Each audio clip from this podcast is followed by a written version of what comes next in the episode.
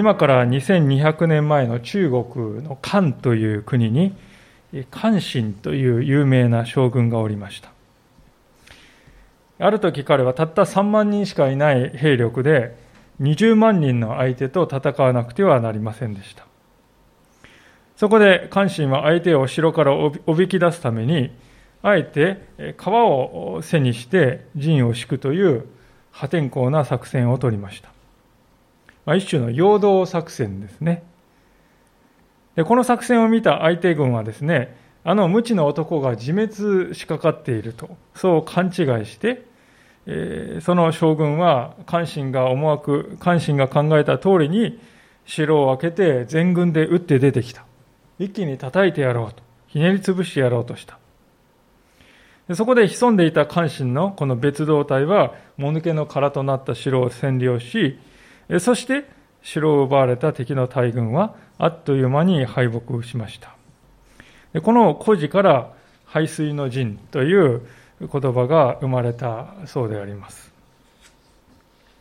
今日の聖書箇所は一見するとこの排水の陣の作戦をとっているかに見えるんですね。神様はわざわざ引き返して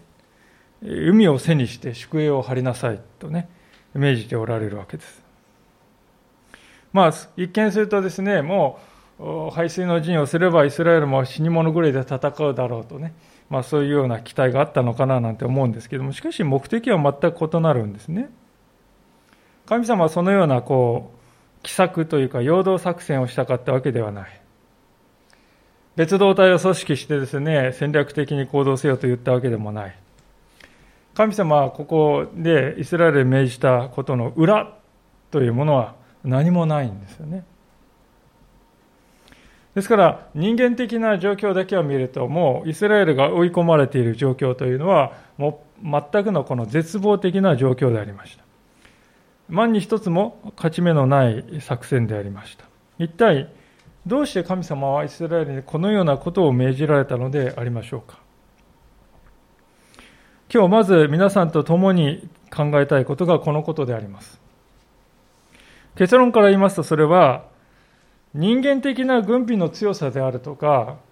人間的な軍事的なこの才能というものは優れていてそれがイスラエルを救うというのではなくて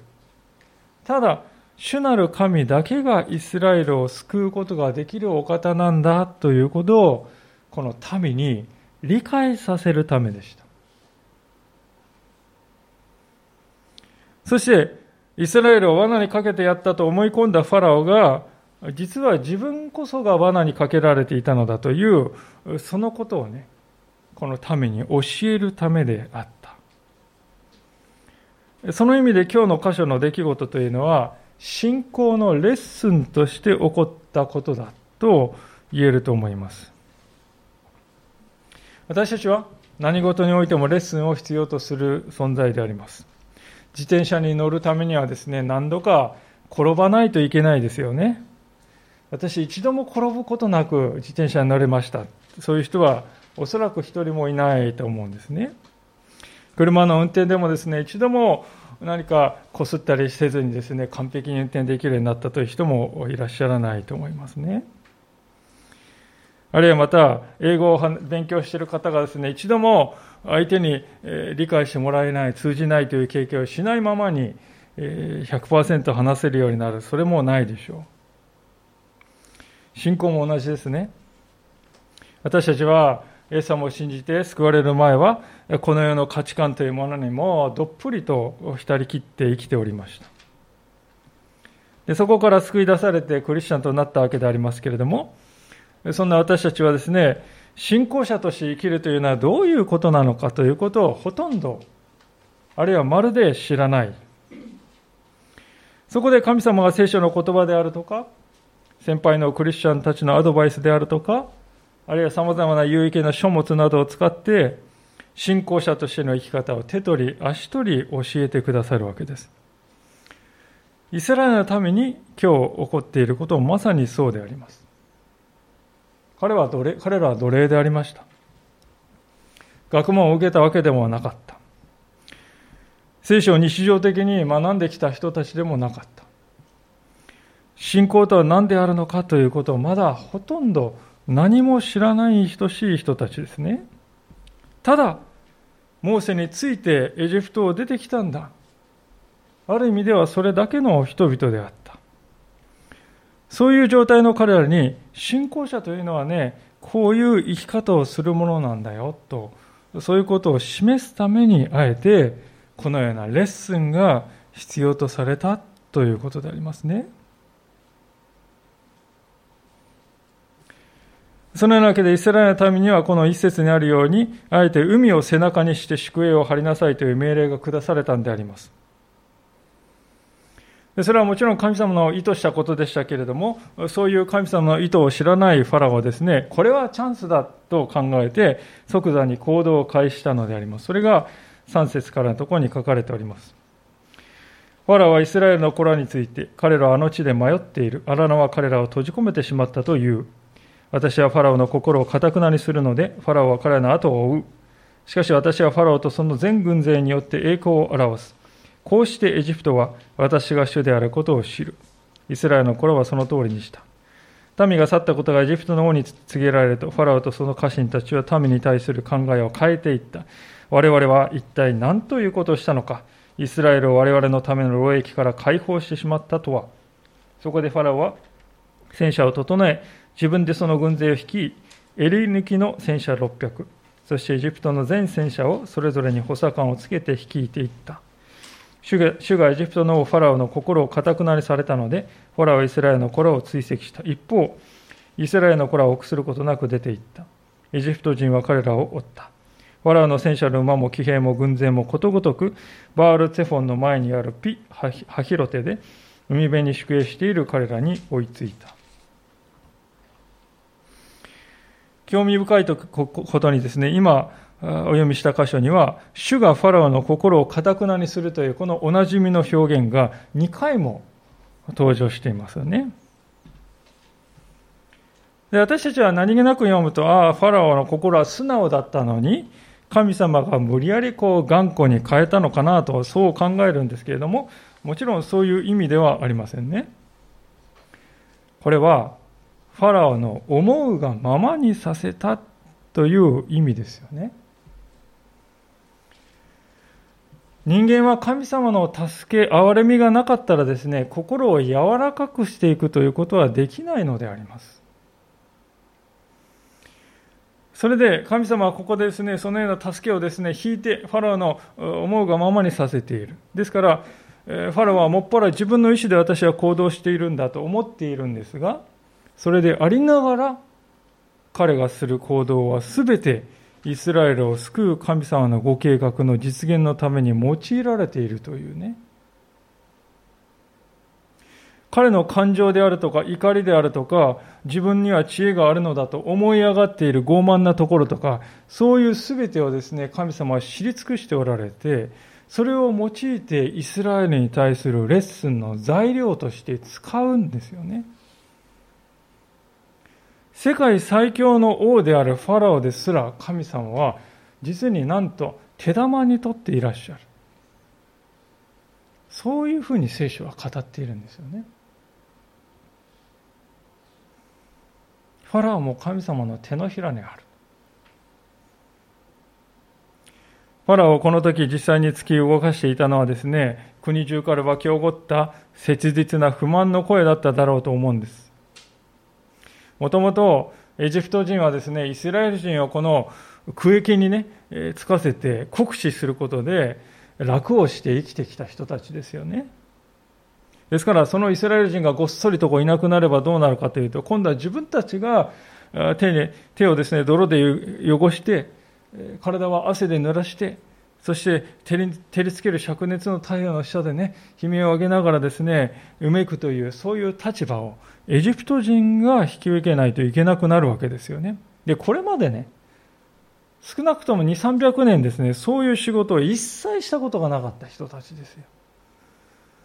そのエジプト人がいきなりですね、そういう、えー、区域をですね、担えるか、担えるはずがないんですよね。おそらくまともに土に触れたこともなかったかもしれない。ましてですね、食い込む重い荷物を背負ったこともほとんどなかったでしょうね。ですから、イスラエル人がごっそりとエジプトを去ったですね、その次の日から国中がもう大混乱に陥っていただろうと思います。経済が止まって、物流が止まって、あらゆる建築がストップして、つまり、あらゆる産業がですね、完全に止まっていた。エジプトという国を実質的に動かしていたのはイスラエル人の奴隷たちだったわけです。彼らがいなければ国は成り立たない。でその現実をですね、エジプト人がすぐに悟ってですね、これではどうしようもありませんと、不満をファラオにぶつけた。それで、ファラオは追跡を開始したのではないかと思うんですね。しかし、ここで私たちは一つ疑問を感じるんです。ついこの間、あれだけの災害で苦しんだはずのファラオが、こんなに簡単に考えを変えるものだろうかと思うんですよね。ほんの1、2週間、その前にですね、エジプト中のウイゴが撃たれたんですよ。その悲劇はもう忘れられたんだろうかと私たちはちょっと驚きながら感じるわけです。まあ、これについてある解説者はですね、おそらくエジプトの神々についての考え方というものがこの時影響したんであろうとこう指摘していらっしゃいますね。つまりこのエジプト人の考え方ではですね、どういうふうに理解してたかというと、神々というものは気まぐれなもんだ。移り気なもんだ。時には強くなるけれども、時には弱くなり、時には逃げたり、時にはいなくなったりもする。まあそういう実に気まぐれな人間の延長のような存在でしかないのだとエジプト人は考えていたわけですね。ですから、イスラエル人がですね、民がですね、なんと海を背にしてですね、袋小路にですね、陣取っているなんて情報がパッとこう入ってくるとですね、来たと思うんですよね。イスラエルの神、これやっとミスを犯したわと。これはチャンスだ。そういうふうに考えるわけです。皆さん、これがですね、多神教的な世界観の限界というものですよね。多神教の世界の限界だと思います。世界を見回すと、ギリシャ神話もそうですし、ローマのですね、神々もそうですし、あるいは日本のですね、神話もそうですよね。多神教の理解というものがたくさんあるのであります。で、多神教のですね、考え方だとですね、どうなるかっていうとですね、その全てにですね、神同士の争いっていうのが出てくるんですね。ギリシャ神話のですね本なんか読みますと神同士がですね戦って殺し合ってですね時には神が死んだりもしますね。人間の世界と何も変わらないことが起こる。しかし果たしてそれが本当に神と呼べるのでしょうか真の神は永遠に変わることがない。神は神であり続ける。神が弱くなったり強くなったり。それは本当に神だろうかというとそうではないですよね。真の神様というものは何によっても脅かされることがない。気まぐれなところがない。いつも一貫していてどんな時でも私たちは信頼することができるお方です今はちょっとこの神様頼れないな頼れないなってそれは神ではないですね。どんな時でも信頼できる。変わることのない神様。そのようなお方こそ本当の意味で神と呼べる存在ではないでしょうか。パラはね、神というのはこういうもんだと。自分なりの考え方に引きずられてですね、出ていったのですが、自分自身が罠にかけられていた。そのことに気がつかないで、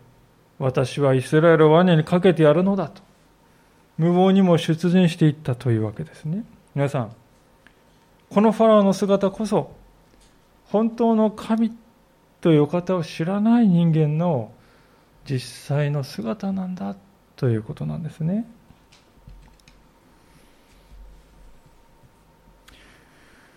さあそういうわけで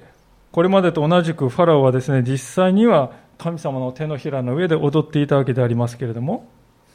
しかし、一方のイスラエルの民の方もですね、そういう神様のお考えを十分に理解してはいなかったのであります。むしろ民の目には明らかな作戦の失敗だこれはと映ったのかもしれないですね。聖書に9節に彼らは追いついたとこう書いてあります。これ悪意ある見方をするとですね、私たちはこの罠にかけているんだ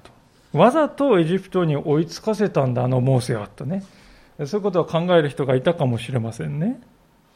実際民はですね、それらしきことを、その、まさにそういうようなことを、はあ叫んでいるわけでありますね。えー、11節お読みいたします。そしてモーセに言った。エジプトに墓がないからといって、荒野で死なせるためにあなたは我々を連れてきたのか？我々をエジプトから連れ出したりして、一体何ということをしてくれたのだ？エジプトであなたに、我々のことには構わないでエジプトに仕えさせてくれと言ったではないか。実際この荒野で死ぬよりは、エジプトに仕える方が良かったのだ。こう言うんですけれど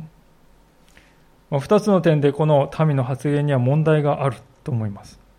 まず第一はですね、自分たちはこの荒野で死ぬんだと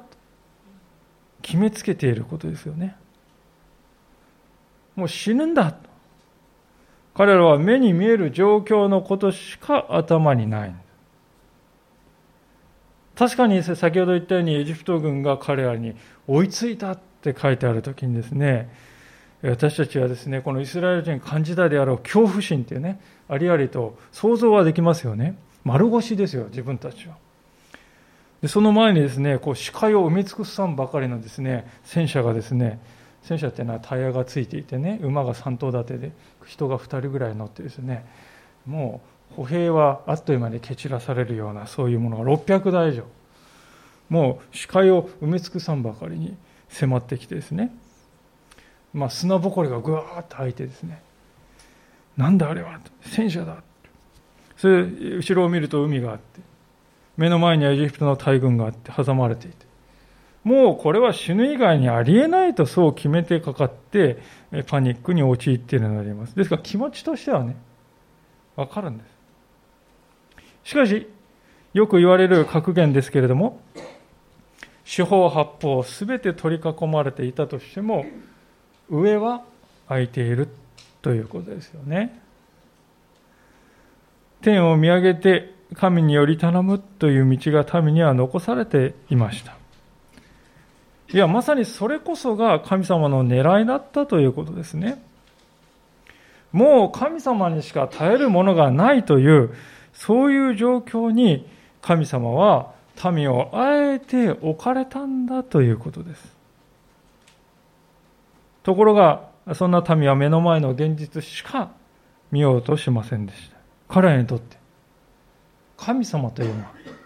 いてもいなくてもほとんど変わらない存在だったということですね。皮肉なことはですね、このイスラエルの民もですね、先に行われたあの銃の災害、エジプトに起こった銃の災害、そのようなことを引き起こすことができる神様を恐れるよりは、目の前の人間が作った戦車の方を恐れたということですよね。天地を支配しておられる神様よりも人間が作り出した兵器の方が恐ろしい。民のこの矛盾に満ちている姿は私たちに重要な教訓を与えているように思います。それはどういうことかというと信仰者というものはどういう場合でも現実だけに目を奪われてはいけないということですね。あ、それは現実には目をつぶりなさい。そして空想の世界に逃げ込みなさい。そういうことを言いたいのではございません。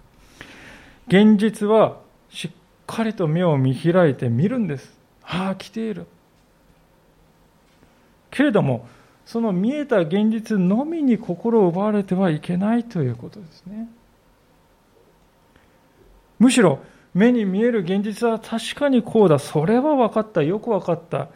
しかし私にはこの現実を超えて働く力を持った神様が私と共にいてくださるではないか。そう考える必要があるということです。神を信じるということはそういうことなんであります。皆さん、目で見えることを信じるのに信仰っていうのはいらないですよね。あるんですからね。事実あるものをですね、信じるのに信仰は必要ない。信仰というのは目に見えない力を信じているからこそ、それは信仰を足りうるわけですね。ですから、信仰というのはですね、持っているだけでは力にならないんですね。その信仰を働かせて、初めて力を生み出すということですね。さて、この民の発言に見えるですね、問題の2番目に目を移したいと思うんですけども、それはですね、彼らがエジプトで、エジプトに仕える方が良かったのだと言っている部分ですね。これはあのエジプトの方をですね、美化しているわけですよね。エジプトは良かったんだよ。でもエジプトはどうでしたか？牛や馬のように扱われていたんですよ。将来も希望も何もないんです。そのような中で暮らしていた日々でした。そこから救い出すために神様は彼らをエジプトからこう救い連れ出したのですけれども、もう民はエジプトでのそういう日々をですね、美しい思い出に美化してしまっているんですね。私たちはイスラエルの民はですね、実は笑えないんではないかと思うんですね。このようなことを私たちも行ってしまったし、行っているのではないかと思うんです。クリスチャンとしてね、歩みを始めたんだけれど、どうもこの予想していたのと違うんですよね。もっと物事はうまくいくと思ってた。もっと状況が良くなると思ってた。でも現実はどうですか？これ全然逆の方向ですよね。こんなことならね、まだ以前の方がマシだったんじゃないですかね、と。そういうふうに考えて、信仰から離れようとする人がいます。実際私たちもね、もう後にしてきたはずのですね、エジプトが後ろ髪を強力に引っ張ってくるという、そういう経験をするのではないでしょうか。そういう時こそ私たちは思い出したいのであります。エジプトで私は希望を持っていただろうかそしてエジプトに戻ったら何を失うだろうかということをね自分に問いかけていただきたいのでありますエジプト、そこは自由を失う国、希望のない国、生きる意味を失い、そして魂の平安を失っていた状態ですよね。まさにそういうところから神様は私たちを救い出してくださったのです。ですから、こう言っても良いと思うんですね。聖書が語っている救いというのはですね、試練のない人生へと救われるという、そういうことではないのであります。聖書の救いというのは試練のない状態に救われるということではないんですね。そうではなくてですね、意味を見出せない人生から意味のある人生へと救われるということです。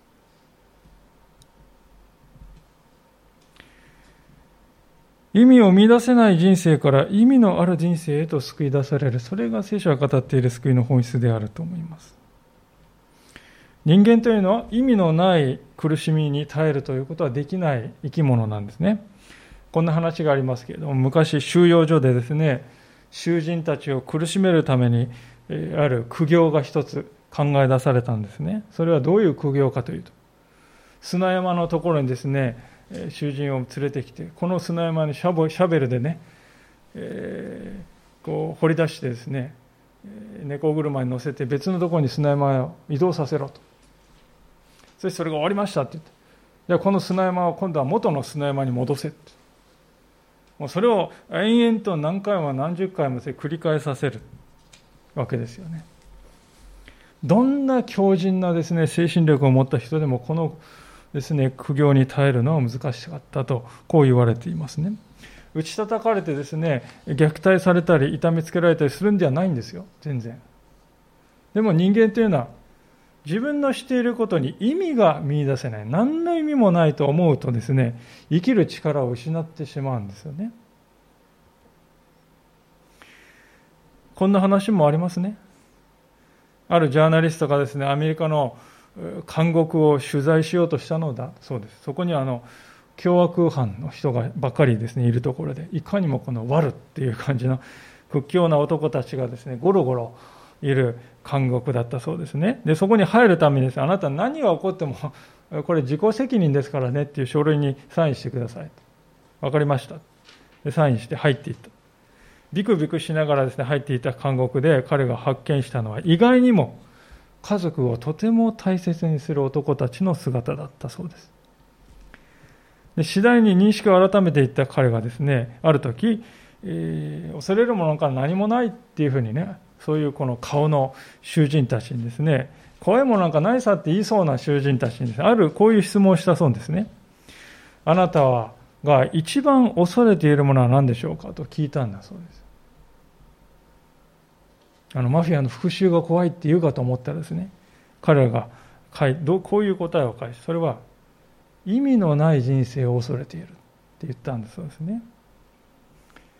私が一番恐れてるのは意味のない人生だよ。皆さんここに私たちがいつも心に留めるべき真理があるのではないかと思います。私たちが本当に避けるべきは試練でも目先の苦しみでもなく意味のない人生を生きるということだということですね。イスラエルの民がエジプトで経験していたのはまさにそのような歩みでありました。彼は確かに生きていたかもしれないが実際には死んでいたも同然でした。そこから救い出されて自由を得てそして約束の地へと一歩を始めたのです。生きる意味を彼らは見出した。帰るべき真のふるさとを発見した。ところが、民はこの最も大事な自分たちがなぜ救われたのかというこの意味をね、まだ理解していなかったんですね。これは私たちに対する警告でもあるのではないでしょうか。私は一体何から救い出されたんだろうかということをいつも考えていつも理解しているということ。それが信仰者として揺り動かされずに生きていくために最も大事なことだということをね聖書は私たちに教えているのではないでしょうか。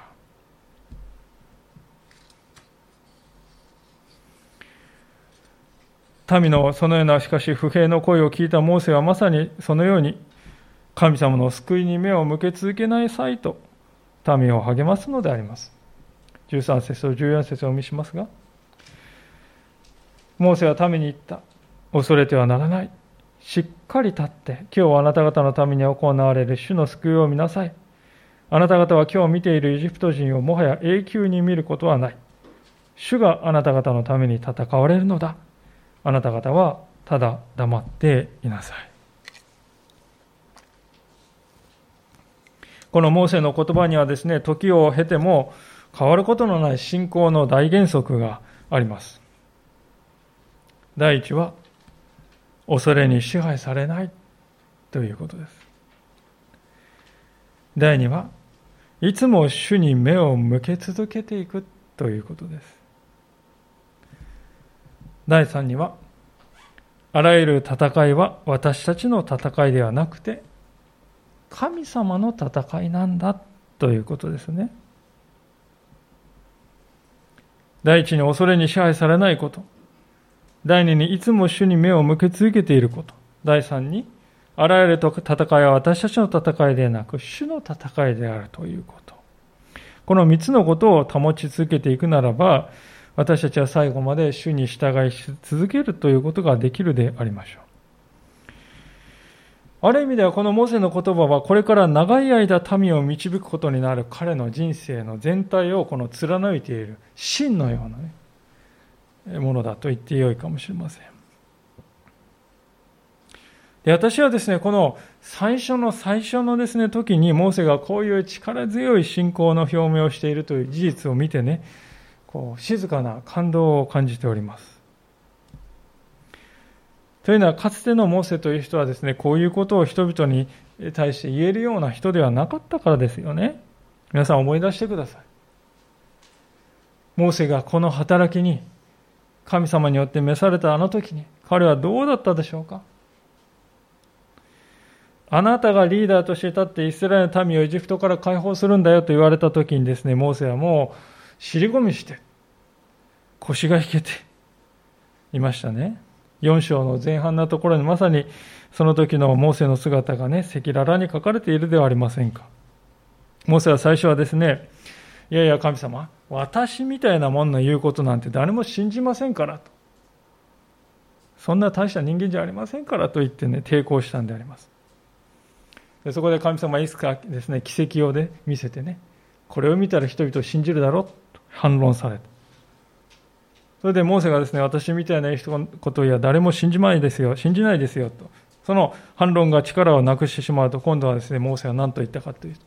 私は口下手な人間ですから、そんな人々前に立って話すなんて抵抗するんですよね。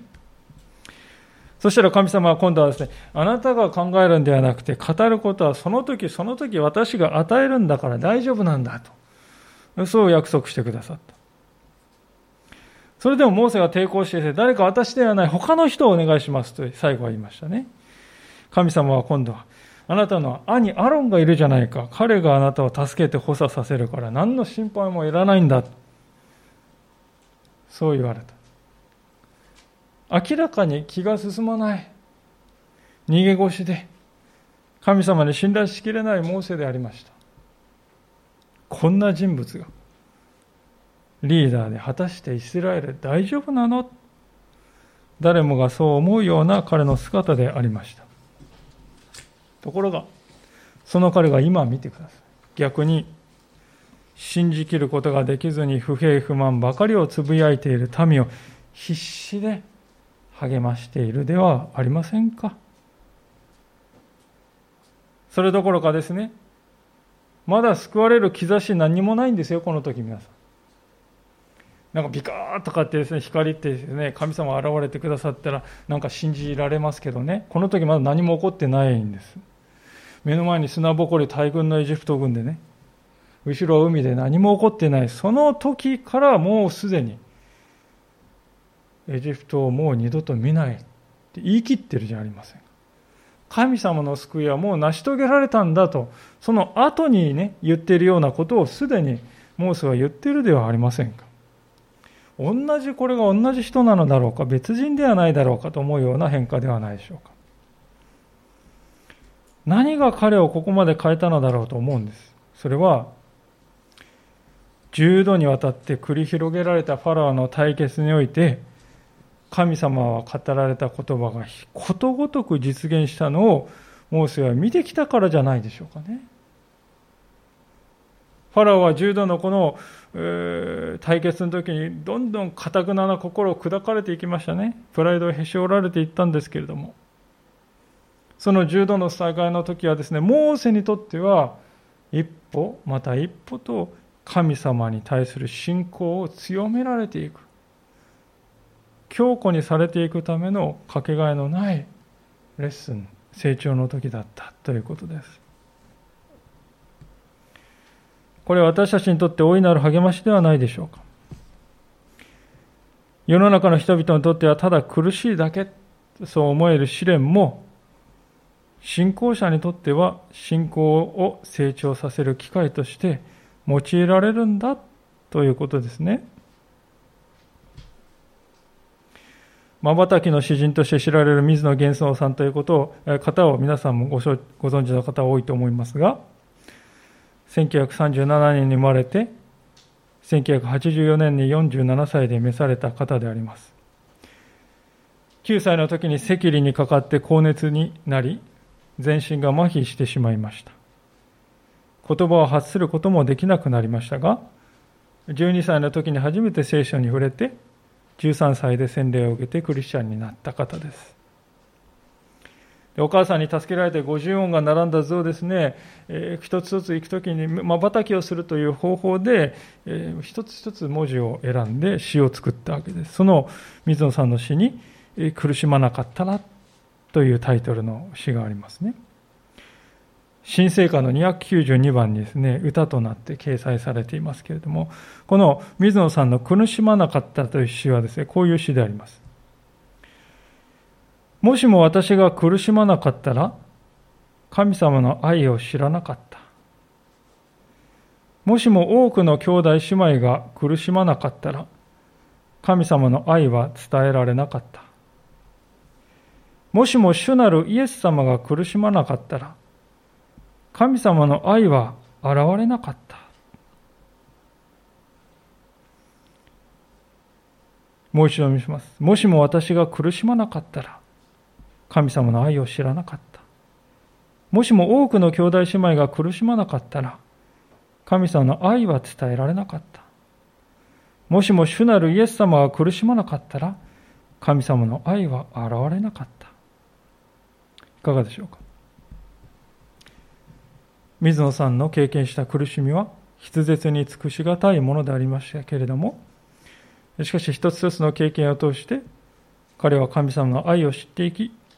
信仰を一歩また一歩と強められていったのであります信仰者にとっては苦しみは苦しみだけに終わらないむしろ新しい実を生み出していくわけです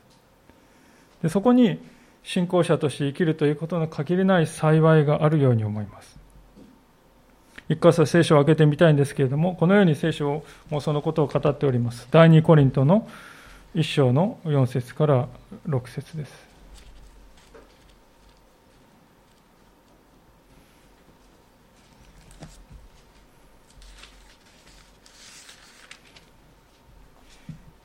新科学2017聖書では355ページ、新約聖書の355ページになります。第2コリントの1章の4節から6節であります。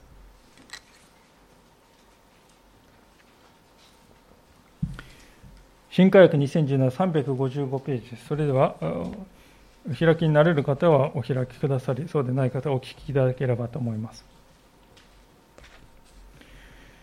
神はどのような苦しみの時にも私たちを慰めてくださいます。それで私たちも自分たちが神から受ける慰めによって、あらゆる苦しみの中にある人たちを慰めることができます。私たちにキリストの苦難が溢れているように、キリストによって私たちの慰めも溢れているからです。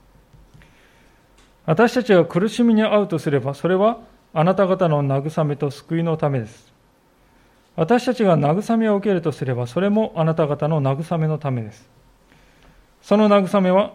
私たちが受けているのと同じ苦難に耐え抜く力をあなた方に与えてくれます。モーセも苦しみを通らされました。イスラエルの民も信仰のレッスンを通らされました。そうして次第にね、神様の力を知って、信頼できるようになっていったのです。パウロが今読んだ箇所において書いているようにですね、彼らが通った過去の経験は今これを読む私たちを支える力になっているわけですよね。同じことが私たちの人生にも当てはまるのであります。今、世界中がうめき苦しんでいるこのコロナ禍という災いも神様は脱出の道を必ず備えていてください。だってイスラエルの民の叫びを聞き入れて苦しみからの解放の道を備えてくださった神様なんですから。その神様は私たちが今経験している災いからも必ず解放してくださると、私たちは信じることができる。信じていい。そして私たちの後に続く人たちも、そういう希望を持っている私たちの姿を見て慰められる。そして同じこの苦難に耐え抜く力を与えられるのだと。私たちが苦しみを経験する姿そのものが他の人に力を与えるのだと。